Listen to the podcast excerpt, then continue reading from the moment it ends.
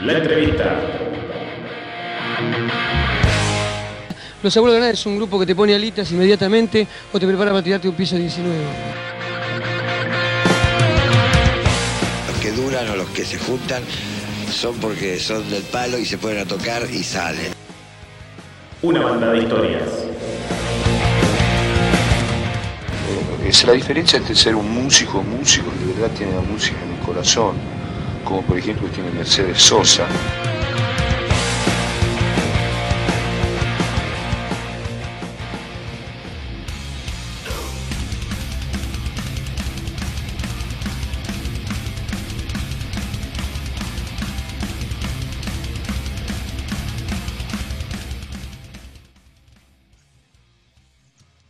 Y ahí damos inicio a las entrevistas, a las clásicas entrevistas de polos opuestos, al estilo de polos opuestos. Antes que nada, un gustazo recibirte eh, en el aire de- del mismo. Gracias, Fabián Cura, ¿no? Exactamente. Hablamos con usted. Hablamos con usted, perfecto. Lo dijimos bien, hasta ahora está saliendo todo perfecto. Eh, ¿Cómo andás? antes que nada? Todo bien, Miguel. Un gusto amigo también. Y ¿Qué tal? la banda, ¿no? ¿Cómo anda la cosa por allá? Todo bien acá tratando de activar de vuelta la banda después de, estar parado buen tiempo por el tema de- del COVID. Y bueno, arrancamos hace poco de vuelta a los ensayos y tratando de armar algunos temas nuevos que fueron surgiendo durante este tiempo que estuvimos parados, ¿no? Como para Así que estás- arrancar de vuelta con cosas nuevas y con un poco de aire fresco. Bien, así que estás sacando, compartiendo el primer material discográfico de la banda. Es, eh, sí, el primer disco que pudimos grabar, este, justo lo- nos agarró una etapa por ahí que justo el batero que toca en ese disco, por problemas, digamos, de de ediciones, tuvo que dejar la banda, y, y justo, digamos, no pudimos eh, desarrollar, eh, terminar de grabar bien el disco ni de presentarlo como corresponde, pero bueno, el trabajo quedó y ahora estamos dándole para adelante para tratar de generar otro, otro disco con la banda un poco más afianzada. Claro, de ese momento se cambió un poquito la, la batería, cambió de integrantes, ¿no? Claro, sí, so- sí, solo el batero, porque justamente el bajo y cantante es mi hijo, así que en ese aspecto estamos bastante sólidos. Bueno, tenemos que decir que ah, tenemos que decir que es un trío, eh, Fabián Cura, usted en guitarra, Frank Cura en bajo y voz, y Brandon Demon ahora en batería actualmente. Exacto.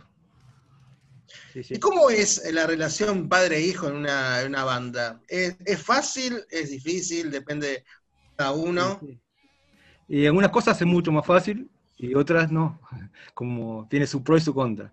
Pero en general es- sí, está bueno, es una satisfacción también muy grande de mi parte poder compartir escenario y, y esos momentos con mi hijo, ¿no?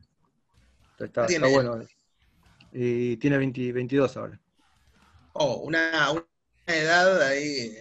eh, si lo sabremos nosotros, ¿sale? Tenemos 21, 22. Sí, seguro. Parecemos mayores igual, parecemos mayores, pero es una edad de ahí que está la rebeldía, ¿no? Flor de Sí. piel. sí, igual ahora está más tranca, digamos. Ah, Eh, bien. Desde, desde chico está tocando, del 14 toca, así que ya pasó por. Está, está, ma- está bastante maduro en un montón de cosas y eso está bueno. Claro. Le iba a preguntar cómo llegó, al- claro, cómo llegó a la música, pero imagino que usted le habrá inculcado un montón de, de cositas. Exacto, sí, sí, a mí siempre me gustó eh, escuchar y también tocar. Por cuestiones de trabajo y de, de tiempo no tuve muchas oportunidades de tocar, entonces mayormente siempre fui a ver bandas y escucho de todo, vengo de escuchar desde rock hasta lo que es los principios del metal, me gusta mucho Black Sabbath, eh, Zeppelin y todo ese género de los 70. Ujú. Y nacional también escuché mucho Pescado Rabioso, mucho Los Redondos y también Hermética. Así que un poco mezclé siempre en lo que escuché metal y rock, así que por ahí en la banda un poco se nota eso, que no es ni tan metal ni tan rock. Y también mi hijo influyó todo eso y él por ahí escuchó, escucha cosas más modernas como Carajo o, o ese, ese estilo de banda. Que también algunas cosas me gustan a mí, pero por ahí no todo. Así que uno va, se va nutriendo con un poco de las cosas viejas y de las cosas nuevas. como que uno se tiene que ir ayornando, ¿no? Tal cual. Sí, a mí, por ejemplo, de las bandas más nuevas me gusta mucho Five Finger, que es una banda americana que ya tiene igualmente sus años, pero me gusta ese estilo de, de metal. Y Fabián, ¿quién- ¿de quién fue la idea? De... por ahí lo que hace acá. Sí, decinos. Sí, Eh, sí, eh, preguntaron más, justo entre, ponimos un poquito, pero Ah, ¿De quién, ¿De quién fue la idea de armar la banda? ¿Vos le fuiste a la idea con tu hijo? ¿Tu hijo te vino y te propuso? ¿Cómo arrancó Jaque Mate? Y fue medio, medio- fue medio accidental porque él estaba por armar una banda con los amigos de él y como que tenía problemas en juntarse, siempre faltaba alguno, entonces terminé haciéndole el aguante al principio, que era otro género, hacíamos otras cosas. Y bueno, empezó así, haciéndole la gamba y después, bueno, me enganché y generamos Jaque Mate del Rey primeros, que era una mezcla de un poco más tirando al hard rock, ponele. Y después, bueno, hace tres años que, que hicimos to- todo nuevo, digamos, y hicimos jaque mate, solamente. Y bueno, básicamente, básicamente así fue todo. Claro. ¿El nombre, el nombre que fue una, una idea tuya o, o ya estaba? Eh, sí, sí, es una idea que, como muchas ideas, nacen desde el baño. Estaba justo con diccionario y, Ah, mirá, salió. mirá, está buena la, la- la sinceridad. sí, y justo salió ahí. Pero el baño en qué sentido? Completo, pero quedó jaque mate. ¿El baño en qué, en qué lugar? ¿En qué, en qué momento? O sea, cuando estás bañándote. Y no, justamente no, pero bueno, eh, este, estaba Mucha haciendo mi intimidad, necesidad, pregunta. digamos, y, Claro. y siempre uno lee algo, lee algo, lee algo, mira el teléfono, y en este caso estaba leyendo algo y bueno, justo salió de ahí. Ah, sos, sos de los que eh, meten el teléfono dentro del baño. Sí, sí, Está bien, me gusta, me gusta. Me gusta. No, porque hay gente que te dice, no, no, la privacidad. de- Bueno, está bueno. Me Sí, gusta sí. eso. Eh, y con respecto, estaba viendo acá en YouTube que también tienen página ustedes, están muy buenas. Me gusta el arte. Después te vamos a preguntar qué logo, quién lo creó, todo. ¿Por qué salió? Sí, sí. Recién me explicaste bien que tenías influencias de los redondos, de Black Sabbath. eh, pero ¿por qué salió la idea de hacer un cover de los redondos? Eh, justamente por eso, porque es una banda que creo que influye bastante en mi forma de tocar la guitarra. No sé si por ahí hay gente que no se da ni cuenta, pero bueno, eh, me gustó mucho siempre Sky como, como arma los temas, como toca la guitarra. Y bueno, básicamente también porque de chico fui a ver a Los Redondos muchas veces. A los 15 años fue a- creo que fue la primera banda que vi en vivo, fue Los Redondos, cuando tenía 15 años. Así que es como Sí. una forma de, de, de recordar esos tiempos, digamos, trayendo el tema ah, y autorizándolo un poquito a lo que hacemos. Aparte el solo original de esa canción es increíble, creo que es eh, te lleva a volar Sí. un poco. Sí, el tema, ju- justamente esa parte que la, Sí, la, la re- hacemos distinta. la reversionaron ustedes, sí, pero Sí. no me acuerdo que es como que las bandas te marcan un poco. Después uno le, uno le pone su impronta, su sello, pero creo que cada, cada canción o cada banda te deja un- una, una marca. Sí, sí. Sí, esa es muy, para mí fue muy influyente y, y bueno, y me gustó mucho. Eh, me sigue gustando, va, los temas viejos, pero por ahí los nuevos no escuché tanto, pero, pero me gustó, en ese momento me gustó mucho. Mm. Y el diseño del logo, te preguntamos, porque me, está bueno, me gusta mucho. Eh, ¿A cargo de quién estuvo? Y eh, siempre me gustó dibujar también. Y- Ah, mira, bien. lo, lo- lo dibujé y después tengo un amigo que es diseñador gráfico y lo digitalizó. Básicamente ese fue el- el- lo que se hizo con el logo. ¿Y cómo se te ocurrió? ¿Hubo un momento o chispazos? Eh, se fue, fue tomando forma en dibujándolo, prácticamente quedó casi así de desde entrada, de, movida, eh, el formato de las letras. De- antes- primero lo que habíamos hecho era igual, pero con una especie de curvatura. Y como que a veces costaba ponerlo en los, en los, flash- en los, en los afiches Claro. por el formato. Entonces, en base a ese logo, que casi era igual, se, se hizo este, que esté más recto y más fácil de, de ubicar. Y hablando de, de flyers, hablando de logos, eh, ustedes son una banda under, si se podría denominar así. Sí, sí, sí, Eh, tal- como una totalmente. banda independiente, ¿no? totalmente. ¿Qué ventajas y desventajas hay con esa palabra, con la palabra independencia? Y hay muchas, creo que en- hoy por hoy creo que es más desventaja que ventaja, porque es todo, es to- todo parte de lo que uno pueda generar. Eh, tanto como lo que uno hace musicalmente, que tiene que tener mucha autocrítica para poder decir esto está bueno, esto no está bueno, que un productor por ahí en eso trabaja más, porque te, te va tirando como por ahí una guía más clara de lo que pues, está bueno o lo, lo que no, por un lado. Y por otro lado, el hecho de salir a tocar, que todo, todo es un trabajo más personal de cada uno, de, de ver, de conseguir la fecha, de, de cuando uno arma una fecha propia, de alquilar el lugar, el sonido y, y todo lo que involucra tocar, ¿no? Y sí, eso- responsabilidad. Sí, eso es haciendo lo, mismo, eh, es mucho desgaste también, porque tenés que estar metido en todos lados. Quizás eh, la modalidad la- antigua no, no fun- no- casi no, no funciona más. Todo el mundo se autogestiona las fechas o toca para productores. Que el productor lo único que hace es armar una fecha con varias bandas y después tenés que rendir la entrada. Mucha, mucha historia más no hay con eso que también es entendible porque hay que pagar sonido, hay que pagar un montón de, de cosas que el local te, te proporciona para que puedas tocar. Pero es un, un- está bastante difícil todo ese tema.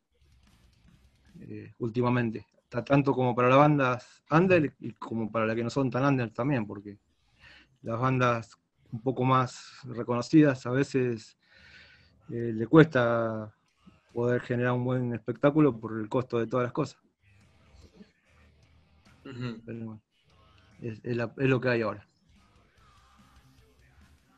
Ale, ¿tenías algo? Sí, digo, y a la vez, eh, más allá de ese trabajo arduo eh, que está detrás del under, que uno más o menos se tiene que autogestionar todo, eh, ¿se disfruta hacerlo? Sí, tal cual, va, va, como todas las cosas, hay que ser sincero, se disfruta siempre cuando da resultado lo, que uno hace. Eh, está bueno generar eso y que al menos haya alguien disfrutando con eso y, ahí se transmite y se disfruta más entre todos, ¿no? Está, lo- por lo menos lo que veo a veces que no está bueno, que es, hay fechas que por ahí cuesta que vaya la gente y todo eso, bueno, eso por ahí es lo que no se disfruta de todo esto. Pero en, en un balance general, eh, cuando hicimos el disco y lo presentamos y las fechas que hicimos, tuvimos bastante buena, una buena experiencia, digamos. estuvo bastante bien. Se pudo disfrutar y no se pudo, eh, por suerte no, no tuvo que lamentarse algún disgusto. Ustedes son de General Rodríguez. Eh, ¿Cómo es la movida allá? ¿Hay alguna diferencia con respecto a vez La Plata, Rosario, Mendoza o, parecida? Y sinceramente estamos viviendo acá en Rodríguez eh, hace ya como 15 o un poco más, casi, casi 18 años. Y es un lugar chico, tiene mucha cosa de, de pueblo, digamos. Particularmente viví en varios lugares, en San Martín, que es un lugar mucho más grande, y, también en otros lugares, y es un poco más difícil acá, no hay una... Si bien hay bastante músico, hay bastante movida musical, no hay bastan- no hay muchos lugares. Así que básicamente eh, está, bastante difícil también acá la movida. Y, y salir a Capital eh, es un... Sí, mayormente tocamos en Capital, eh, siempre... pero ¿Está buena, está buena la salida a Capital? ¿Vale la pena realmente el, el cruzar, el, el moverte, el ir a conquistar, entre comillas, la capital? Y hoy por hoy, como eh, todo, digamos, a través de Internet se globaliza más, como que a veces un un punto en común, Morón o, o San Telmo, ponele, un punto en común más fácil para, para reunirse entre los chicos, entre los jóvenes. por ejemplo, Rodríguez está más alejado. Haces una fecha en Rodríguez y solamente la gente de acá es, es accesible, pero si haces una fecha en Morón o en, San Telmo, por ahí puede venir uno de San Miguel, otro de José Cepaz, otro de Avellaneda, otro de Zona Sur, y, y se, se abre un poquito más el panorama. Y, por ese sentido, creo que por ahora está, está más bueno. ¿Qué provincias visitaron o qué ciudades visitaron que les gustó la banda? Y como te decía recién hace poco que estamos, eh, va, son tre- tres años, no no es tan poco, pero eh, va- vamos despacio, no, no es que nos desesperamos por salir y ni nada de eso. Eh, siempre tocamos acá en todavía en Buenos Aires. Bueno, la próxima pueden venir a tocar a La Plata cuando o mejor nos invitaron o a sea, tocar a, ah. a Necochea y a, a Sierra de la Ventana, que justo pasó todo esto, justo pasó todo esto, así que quedó pendiente eso. Y no hay problemas, nosotros si nos invitan vamos, vamos a tocar, no tenemos problema donde nos inviten. paso a paso esto. No, no hay que apurarse, no hay que. Sí, vamos a estar tranquilos, no tenemos, eh, digamos, una necesidad de, de locos de salir a tocar. Cuando la, la- la fecha está buena, vamos, no tenemos problema. Mm. Y con respecto Buena a me los refiero ensayos, a, sí, buena me refiero buena a con- nivel humano y eso, ¿no? Ya, Obviamente, obviamente. Eh, y con respecto a los ensayos, ¿cómo se llevan con eso? Eh, ¿Le gusta? ¿O prefieren el vivo? Dale, vamos a tocar en vivo, listo, que ya está. ¿Cómo es? No, la idea, es- la idea es que, que aparte de que uno de nutrirse en el ensayo, de pasarla bien. Eh, Sí, nos gusta, está, bueno ensayar. Digo, ensayamos una vez por semana, igual tampoco es que nos agobiamos con los ensayos, pero, pero eh, tratamos de corregir cosas y, y mejorar lo que uno puede dar eh, de su lugar cada uno. Y O disfrutar. sea, ahí, ahí valen, valen críticas, valen todo, ¿no? Ahí se puede decir todo. Exacto, esa es la idea. Nadie se enoja, nada, nada. No, no, por suerte, hablando todo se entiende. Bien, perfecto. ¿Y qué pasa cuando alguien te dice, uy, no, no puedo, no, no, no quiero ir al ensayo porque estoy, no sé, estoy de mal humor o me peleé con alguien y no, que no quiero ir? ¿Qué se dice ahí? ¿Vaya igual? o- No, por suerte, como te decía, somos, somos padre e hijo, no estamos acá, no- siempre estamos dispuestos. Y después el batero, por suerte, tiene toda la, la energía y siempre está, está al pie del cañón. Hasta ahora Qué buena venimos. esa, esa relación. Buena. Hay, como una, una paz. Sí, eso te da tranquilidad, por ahí es eso es lo que nos faltaba antes con el otro batero que siempre tenía problemas y terminaba teniendo los ensayos y Claro. genera una sensación fea todo eso. Pero bueno, Una eh, contra. ahora venimos bien. Ujú. Así que estaba viendo el disco, el disco de ustedes, había, mm, eh, había varios comentarios en el, en el- en el canal de YouTube, hay La Sombra del Progreso. Eh, me gusta el, el título, me gusta. Sí, sí, Como que le da un toque. Misterioso, está bueno. Tenemos, la mayoría del disco tiene como una, un tema social eh, en las letras, así que el título del, disco tendría que, tenía que llamarse sí o sí algo que, que involucre a, a la problemática social. Mm. Y hablando de eso, ¿qué se busca con este disco? Recién decías, hablabas de, la, lo social, de, de dar un mensaje tal vez. Eh, ¿Qué se busca con este disco? ¿Se busca que la gente tome conciencia o solamente es un disco que la gente lo tome por su lado? Y digamos que cada persona tiene igual su mirada con respecto a los problemas, pero básicamente eh, la idea es contar puntos de vista sobre la problemática social. Y ese es nuestro punto de vista, sin ningún favoritismo político de ningún tipo, sino simplemente contar un poco lo que está pasando por ahí de una manera no tan directa para que no sea solo un relato, que tenga un poco de, de poesía, digamos, ponerle que lo que uno va escribiendo. Ujú. Básicamente sí, es- claro. sentido.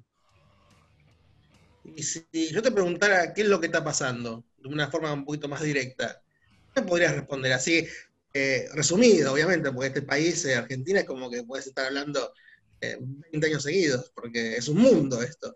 Pero mm, la realidad actual, ¿cómo, cómo la ves? En Es- es general, como- obvio. Sí, sí, está complicada como siempre. y por ahí en resumen, uno diría, bueno, yo tengo 50 años y viví ya bastantes gobiernos y como que siempre lo mismo, eh, es como que girando todo, es- llega un punto que estamos un poco bien, después estamos mal y volvemos a estar bien, entonces por ahí a veces es inentendible cómo no estamos siempre bien, porque si podemos estar bien una vez no entiendo por qué estamos mal, estamos bien, estamos mal, estamos bien y, y encima ahora con todo este problema que hay una excusa más para ponerle a todo esto, eh, cuesta definir ahora el- cómo vamos a salir adelante, pero, pero siempre salimos. Es lo único bueno que veo de todo esto, que siempre de una forma u otra salimos adelante, como sociedad. En, su caso, en el caso de usted haciendo música. Sí, haciendo música y obviamente trabajando. Eh, en mi caso, mi hijo estudia. Siempre tr- trato de, de no, no- que no me afecte el entorno y ir para adelante, trabajar. Y, y la única forma que siempre le encontré para salir adelante. Así que solamente tocando no, no- uno no se puede mantener, ¿no? Tiene que tener algo más de sustento. No, no, obvio, nunca fue igual la idea nuestra. Si surge, porque surge, estaría buenísimo, pero no es la idea nuestra nunca vivir de la música, digamos. No es que hacemos esto pensando en ganar plata. Solamente, sí, siempre tenemos en cuenta no perder plata. Eh, si tocamos, tenemos que vender entrada, que la entrada la pueda pagar el público, no que tenga que salir en otro bolsillo. Porque eso también te da la satisfacción de decir eh, lo que hacemos eh, le gusta a la gente, ¿no? Porque si te compran una entrada y van a verte, de alguna manera te, te devuelven la gratitud, digamos. Y eso está bueno. Eh, eh, no nos gustaría decir tenemos que tocar acá allá y siempre tener que pagar para tocar. Eso sí, por ahí no, estaría bueno. En ese, es el único aspecto comercial que le, que le estamos, que estamos viendo nosotros siempre, que tratar de que la entrada se pueda vender. Perfecto. Eh, y con respecto a las discográficas, ¿cómo es esa relación? Eh, ¿Estarían atentos a si alguien viene y dice, mira, me gustaría invertir en ustedes? ¿Se sientan a ver o, no? La independencia sobre todo y... No, obviamente que sí, uno, tiene que estar abierto siempre a, escuchar todas las opciones que se presentan. Si alguien te propone eso, si la propuesta está buena, obviamente se acepta. No hay, no hay estructuras rígidas en, en- por ahí en, en la forma de pensar. Mientras esté todo eh, encaminado con buena intención, todo, todo sirve. mm. Sí. ¿Y en qué momento te diste cuenta con la banda que, que te gustaba lo que estaban haciendo? Que vos dijiste, mira, eh, está bueno esto que estoy haciendo, quiero dar para adelante y que siga. Un momento ahí que dijiste, ya está, esto este, tiene, es como cuando haces una comida, viste que decís, la salsa va quedando rica, no, no, no, se me, no se me venció, no se me quemó nada, viste, está saliendo rica la salsa. ¿Qué, qué relación tiene eso con la música? Y somos bastante inquietos, digamos. Eh, por ahí cuando hicimos el disco pensábamos que eh, por ahí esto es lo que lo que eh, lo que cierra por ahí Jaque Mate y está bueno. Vamos a seguir por este lado, pero después empezás a seguir tocando y empezás a encontrar otros matices y, y no te quedás con eso. Por ejemplo, nosotros tenemos siempre inquietudes de ir cambiando cosas. Así que no sé si está bueno, está, o está bien o está mal, pero es lo que sentimos siempre. Y lo que hicimos es lo que hicimos. Lo que vamos a hacer, no sé si va a ser lo que hicimos. No sé si se entiende, pero siempre estamos inquietos. O sea, inquietos en el sentido de cambiar las cosas, también en el cambiar uno mismo. O, No, la esencia nunca se cambia. Siempre, siempre si vos escuchás por ahí el disco o escuchás algún ensayo que también hay a veces en YouTube, que son más viejos, siempre es- suena, para mí, ¿no? Por ejemplo, siempre suena a Jaque Mate. Lo mismo que, el- que la versión del tema de los redondos. Siempre Claro. suena a- con la misma esencia. Después uno cambia por ahí detalles, eh, sonido, afinaciones, o, o mejora, o tratamos de mejorar un poco la ejecución de las cosas. Eh, todo lo que sea cambio para mejor, ¿no? Ujú. Pero, ¿qué evolución tuviste vos de los 20 años a estos 50? Que vos digas, mirá, esto sí, acá sí, acá cambié. Y en mi caso es, es- es raro porque eh, si bien soy grande y toco, no toco desde muy chico encima. Yo toco la guitarra, empecé a tocar a los 26, pero no to- toqué un año y después no toqué nunca más. Y, y hace, hace que toco la guitarra de vuelta, hace que armamos la banda ahora. O sea que tiene más horas tocando por ahí mi hijo o el batero que yo. Soy como el más que menos toca, eh, por cuestiones de trabajo y un montón de, de, otra de otras cosas. Pero en, de mi, en mi caso, obviamente voy mejorando todo el tiempo porque soy como, como que todo el tiempo estoy aprendiendo. ¿Pero qué pasó de esos años perdidos? ¿Qué pasó de esos años perdidos que no tocaste la guitarra? Eh, ¿Algo, chi- tu chicos- con la guitarra? No sé, ¿te enojaste con la guitarra? Y pues nunca, eh, nunca fui a estudiar guitarra. Agarré una guitarra un día y dije voy a tocar la guitarra. Y tuve un año eh, tocando y después, por cuestiones de trabajo, de mudanzas, de montones de, de cosas de la vida, eh, siempre toqué por ahí solo, sin banda y, y no poniéndole tanta, tanto énfasis en aprender cosas, sino solo en de tocar nomás, por, por hobby para mí. Básicamente eso sería. Y es fácil tocar la guitarra para la gente que todavía no sabe. Como por ejemplo, yo no sé tocar la guitarra todavía. Ale no sé si sabe tocar la guitarra. Pero yo tengo una, lengua. tengo una guitarra, tengo una guitarra acústica allá en mi casa y no. ya, no sé, debo, debo tener los dedos raros, yo, porque no me llegan, no, no sé. No, es Eh, cuestión de, es cuestión de más que de, de habilidad motriz de lo que, lo que tiene uno- en la cabeza, que es lo que es. no, yo no Eh, tengo nada, entonces me parece. no, estoy complicado, pero. Ya sabía, ya sabía, igual, ya sabía. Eh, no, pero es como que me da curiosidad la gente que es autodidacta, ¿viste? La gente que dice, quiero tocar, no sé, el piano, quiero tocar la guitarra y lo hace. Es como que está muy bueno eso.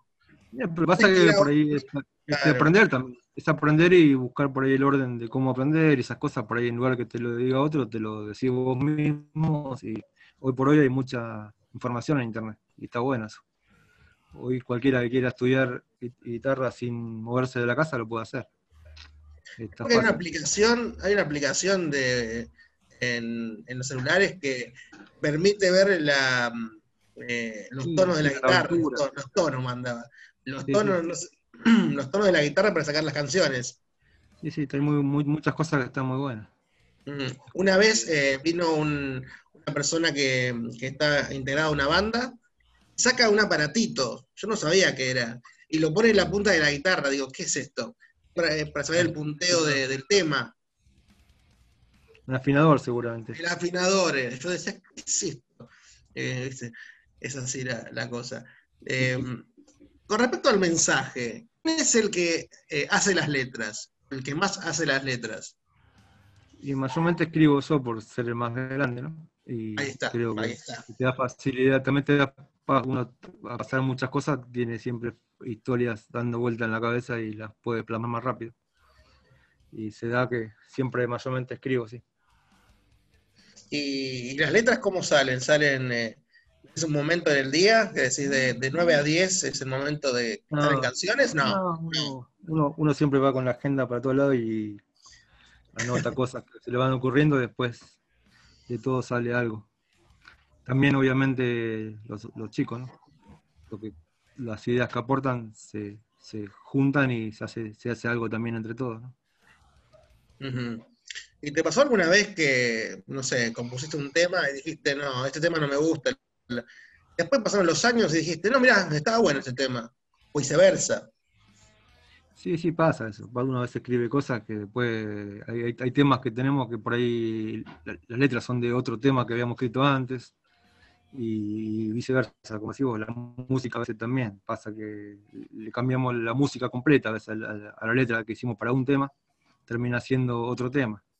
Pero bueno, son cosas que uno va madurando.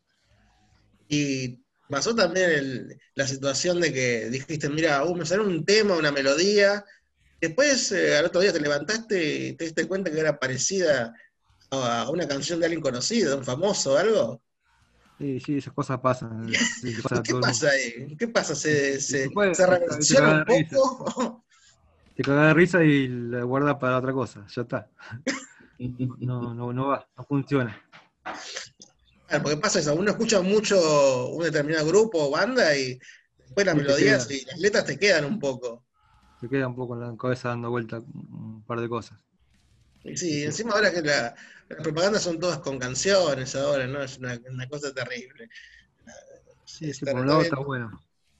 Sí, sí, sí. sí. Eh, y hablas acerca de, del COVID, de la cuarentena, de, de este 2020 raro, que desde marzo parece que, ese y no, porque parece que estuviera todo parado y a la vez no, el mundo sigue. Pero, sí. ¿tienen planes para, para este fin de 2020, o sea, noviembre, diciembre, o ya se apunta a difundir el disco y se apunta al 2021? Y por un lado estamos eh, con una banda acá también local, eh, estamos tratando de gestionar a través del municipio, por lo menos para tocar eh, vía streaming, si se puede, o, o también eh, ar- armar algún en algún local, digamos, al- algo muy chiquito que, y que después se reproduzca por YouTube o por internet de alguna u otra manera. Eh, eso es el único plan más cercano que tenemos con respecto a, este problema del COVID. Y después, no, después con respecto al, al disco, tenemos ya como más mirada al disco que está por venir que al que, que pasó. ¿Y ya hay canciones para el próximo disco? Sí, ya, ya estamos, ya estamos casi terminando las que faltan y después, bueno, llega la etapa más complicada que es, que es la de grabar. Y después viene la etapa de, de difundir también, ¿no? De, Sí, por- más por los emocionante. medios. Sí, sí. ¿Cómo, cómo te llevas con el tema de, los medios de comunicación? ¿Han ido a radios? ¿Han ido a programas de televisión? ¿Han hecho entrevistas? Eh, radio, sí, a radio fuimos a, a- a varias. Eh, eh, la televisión por ahora no. ¿Y cómo es eso? ¿Les gusta o...? Sí, sí, está bueno. Uno, uno va conociendo gente y la mayoría tiene muy buena onda, así que está bueno. Está Nosotros imagino que tenemos re buena onda. Ahí estamos tirando un chivo. Eh, después hacemos una, hacemos una encuesta, ¿viste? Como hacen las, eh, las empresas grandes, que al, al final de esto hacemos una encuesta, todo. Tenés que poner todo 10. Eh, excelente. Claro, obvio, obvio. Eh, y con respecto al streaming, porque ahora está, está un poco en, en- en de moda esto de, de hacer Boga. stream- streaming en boga, sí. Eh, no hay otra cosa, no se puede hacer otra cosa. ¿Cómo, cómo la ves esa? ¿Te sentirías incómodo? O bueno, hay que Eh, hacerlo. Está bueno, está bueno, por ahí el único problema que veo, eh, si querés hacer eh, algo que relativamente que suene bien, es el costo, ¿no? Es el único inconveniente que veo a todo eso. Que si no está, si no estás entre varias bandas o un, un municipio, alguien pone plata para que se haga correctamente, no es tan fácil. Ese es el único inconveniente que veo. Porque hay que sonar bien y se tiene que ver bien. Claro, es como cuando uno ensaya por mucho tiempo para que el en vivo salga, salga bien, pasable. Claro, pues ahí depende más de la tecnología que de lo que uno pueda tocar, porque una banda por ahí acústica es fácil de tomar y que suene. Pero cuando hay mucha distorsión, afinaciones graves y, y cuesta que ese sonido se transfiera bien quien, a quien lo está escuchando. Claro, y aparte, y aparte es, lo, que- es lo único que queda en este momento. Claro. Sí, sí, lo que sale es lo tiene bien procesado para que suene bien.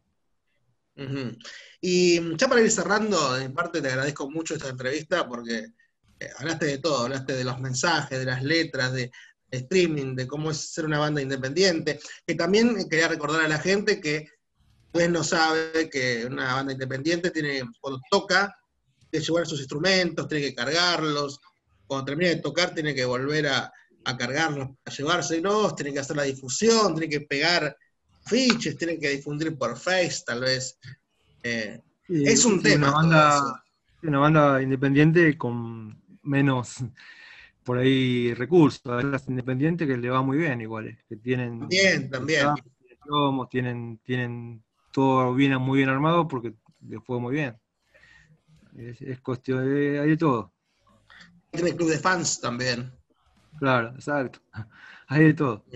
Hay de todo, ¿viste? Para ir los clubes de fans te llevan las cosas. Era buenísimo eso. Era muy bueno. ¿Te imaginas, que, te imaginas que te digan, bueno, paso por tu casa y te llevo las cosas? Era genial. Siempre hay, hay de todo. Siempre hay amigos también que nos hacen el aguante con todo eso, que a veces no es tan fácil llevar muchas cosas. Porque No es, no es fácil, no es fácil. a veces hay sonido, en lugares que hay sonido uno no lleva tantas cosas, pero cuando hay que hacerse cargo del sonido uno lleva muchas más cosas y siempre, por suerte, hay gente que nos hace el aguante. También contar que cuando uno eh, hace una fecha, por ejemplo, ustedes hacen una fecha e invitan a otras bandas, ahí ustedes tienen que poner todo, tienen que poner la batería eh, el resto del sonido.